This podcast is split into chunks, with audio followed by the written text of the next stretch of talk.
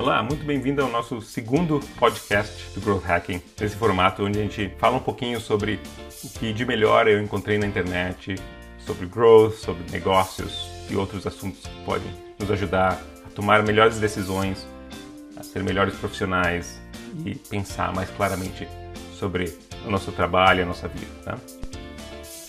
Lembrando que nós oferecemos um curso online de Growth Hacking, onde tu pode aprender todos os métodos de Growth Hacking, a mentalidade, como fazer experimentos, como liderar um sprint, como liderar uma equipe multifuncional e todas essas coisas, tá?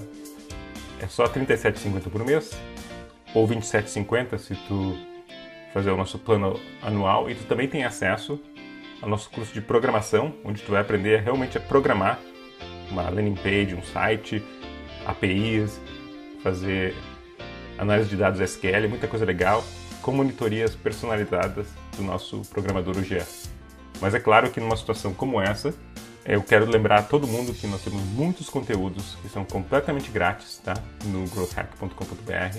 Muita coisa legal, inclusive esse podcast, os nossos curtas, são coisas que a gente oferecia pra, só para os planos pagos, nós estamos liberando grátis também, tá? Então a gente está liberando muito conteúdo grátis para ti que não tem nesse momento o dinheiro, né, à disposição para investir. A gente está liberando muita coisa legal, muita informação. Se tu perdeu o emprego ou está numa situação financeira que tu está precisando né, guardar dinheiro porque tu não sabe o que vai acontecer no futuro, etc., não está com uma reserva tão grande, aproveita os nossos cursos grátis, se cadastre para nossas mentorias. Nós temos mentorias que eu estou abrindo também para todos os alunos, completamente grátis. Então é só se cadastrar, entra no nosso site que vai ver o link muito fácil, certo? E manda um e-mail, contato.growthhack.com.br a gente conversar, precisar do desconto, uma coisa assim. A gente tá aí para ajudar todo mundo, beleza? Então vamos lá.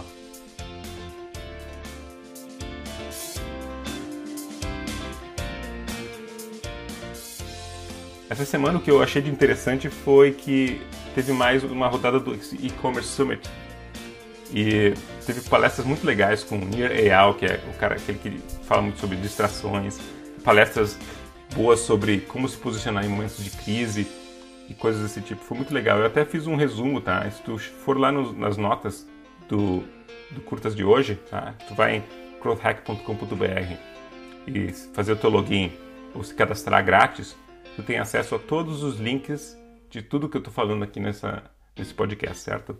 Mas uma das coisas legais que eu vi foi, por exemplo, que a proposta de valor das pessoas, ou a, a maneira com que as pessoas estão vendo propostas de valor, mudou. Antes da crise, as propostas de valor que funcionavam bem eram coisas relacionadas a tu vai ganhar mais dinheiro, tu vai expandir, certo? Agora as pessoas estão mais é, voltadas à ideia de guardar dinheiro, certo? Então, desconto é mais legal do que o potencial que tu vai ganhar com o, a tua solução, por exemplo. Foi interessante ver que em propaganda o custo por clique baixou, porque muitas empresas pararam de investir né, ter menos concorrência, por exemplo, no Google e no Facebook. E as pessoas estão clicando bastante nesses anúncios porque estão em casa, né, não tem o que fazer, estão no telefone o tempo todo. Por outro lado, as taxas de conversão baixaram também. Certo? Então aqui, talvez para incentivar o teu cliente, pensando que ele está procurando descontos, tem alguma oportunidade aqui nesse momento para talvez seja ser até um pouco agressivo na tua propaganda, se tu puder, né? Sabendo que o custo por clique baixou, mas que as pessoas também estão buscando por soluções para guardar dinheiro. Eu vi uma coisa muito interessante sobre as fases psicológicas que as pessoas passam quando elas estão de luto, por exemplo, ou quando alguma coisa muito ruim acontece, certo? Esse é um estudo psicológico chamado Kubler-Ross.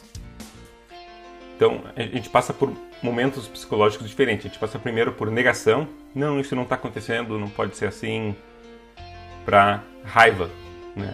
Que droga que isso está acontecendo, as pessoas ficam nervosas com isso. Depois uma fase de aceitação, onde um estado de depressão passa a aparecer. Depois as pessoas começam a uma fase de barganha, a tentar pensar em maneiras, não, peraí, se isso não acontecer, o que, que eu posso fazer? E, finalmente, aceitação. Tá? Esse é um modelo clássico psicológico sobre pessoas que estão passando por, por exemplo, luto, situações muito delicadas. E as pessoas, de acordo com esse estudo, estão passando por mais ou menos esse mesmo ciclo hoje em dia com a situação atual. Então, o interessante é que eles mostraram que, por exemplo, se o teu consumidor, se tu acha que ele está numa fase mais de negação e de raiva, talvez uma estratégia de informação seja mais interessante. Se ele está por um período mais depressivo, suporte emocional. Principalmente, por exemplo, se tu for uma empresa B2B que está atendendo clientes que estão sofrendo muito, por exemplo. Né? Agora, se as pessoas estão mais por uma fase de aceitação, de barganha, então um posicionamento mais de liderança, de guiar as pessoas, de dar direção para as pessoas pode ser mais interessante, tá? Então, a gente pode pensar no nosso conteúdo, maneiras de conversar com os nossos uh, usuários ou os nossos nossa audiência dessa maneira. Da mesma forma, a gente também pode pensar nos nossos negócios nessa crise atual, dependendo do, da nossa posição estratégica e de quanto dinheiro, né, como nós estamos financeiramente. Então, se tu tá, por exemplo, com bastante dinheiro em caixa e tu tem uma posição estratégica forte, que por exemplo é o caso da Amazon, né? Então aqui é a hora de ir para ofensiva, certo? Investir mais em propaganda, é ir para cima, é botar o pé no acelerador mesmo para crescer mais, que é para realmente se estabelecer nesse momento, certo? Tu pode ter uma posição estratégica boa, mas não ter muito dinheiro em caixa. Aqui talvez seja o caso então de guardar dinheiro, de economizar. Se tu tá com uma posição estratégica fraca e tu não tem dinheiro em caixa, aí tu tem que pensar, ou tu põe todas as fichas nisso, e tu realmente tenta mudar tudo, mudar a tua estratégia, ir para cima, ou infelizmente largar de mão, porque tu está numa posição delicada, certo? Mas tu pode estar tá numa posição estratégica fraca, mas com dinheiro em caixa, talvez seja a hora aqui de repensar o teu negócio, redefinir as tuas coisas fundamentais da tua empresa e investir no teu negócio para que quando todo esse ambiente mudar e as coisas começarem a andar, tu está preparado para crescer e, e, subir, certo? Então são essas quatro maneiras de pensar sobre o teu negócio de acordo com a tua posição financeira e estratégica. Uma outra coisa muito legal que eu vi hoje, nem é tão recente assim, é uma entrevista com o Mike Maples, num podcast chamado Knowledge Project. Vai ter o link lá nas nossas notas também, então ou só busca por Knowledge Project Mike, M-I-K-E, Maples, M-A-P-L-E-S. Olha, ele é um venture capitalist, né, um investidor, mas ele é um investidor diferente. Ele realmente usa modelos mentais para tomar decisões sobre startups, sobre como investir, sobre ah, negócios, sobre equipes, sobre quase tudo. É muito legal. Ele fala, ele entende muito bem as fases de cada negócio, como avaliar uma oportunidade de negócio será que a tua ideia é realmente uma ideia que faz sentido? Né? Ele fala muito sobre fundadores, sobre startups, sobre... Ele não investiu no Airbnb, por exemplo. E uma hora ele parou para pensar, o que está acontecendo? Eu tive sorte, como eu investi no Lyft, e eu tive as áreas também. Como eu posso sistematizar isso para realmente poder pensar melhor sobre essas oportunidades, para não virar sorte e azar? Ele fala muito bem sobre como ele identifica e como ele sabe que uma startup pode dar certo ou não como um fundador está vivendo no futuro e coisas desse tipo. Muito legal. Vale muito a pena escutar várias vezes até se tu está nesse ambiente. Uma outra coisa que eu curti muito foi um texto do fs.blog, que é um blog que eu acho muito legal também, falando sobre as causas próximas e as causas raiz. O que eu quero dizer com isso? É que, na maioria das vezes, o nosso cérebro toma uma decisão ou se posiciona de uma maneira muito emocional, muito rápida. Qual é a razão disso acontecer? É isso, pum. E depois, com o tempo, a gente vai racionalizando e buscando informações e dados que validam essa nossa posição inicial. Mas várias vezes, principalmente para problemas complexos, que pode estar acontecendo na tua empresa, por exemplo, um problema de aquisição de usuários. Ah, é só botar dinheiro em propaganda, diz o cara. Mas pode ser que essa não é a solução. A gente pode ter um problema muito mais profundo, ou a gente pode ter um problema que a gente não vai conseguir identificar assim tão rápido. A gente vai ter que falar com clientes, vai ter que analisar os dados, pensar sobre hipóteses, entendeu? Realmente parar para pensar sobre as coisas. E não só tomar decisões emocionais. Situações como essa do coronavírus também é muito isso, né? é uma situação muito complexa. Provavelmente não é tão preto e branco como a gente acha que é. Certo? Então esse texto fala muito sobre isso, sobre como a gente pode parar para pensar que a causa do que do está acontecendo agora não é a causa mais próxima que a gente consegue pensar. Às vezes é a causa mais longa, é a causa raiz. Tem que parar e cavar um pouco mais, se dedicar a tentar entender o problema mais a fundo. E várias vezes é um problema que tem soluções ou respostas meio ambíguas. Né? E no caso de growth, por exemplo, no caso de empresa, a gente pode testar, né? a gente pode fazer um experimento para testar essas ideias. Em outros casos, a gente só tem que lidar com essa ambiguidade, escolher um caminho a seguir, mas com aquela serenidade de entender que as coisas não são tão simples assim.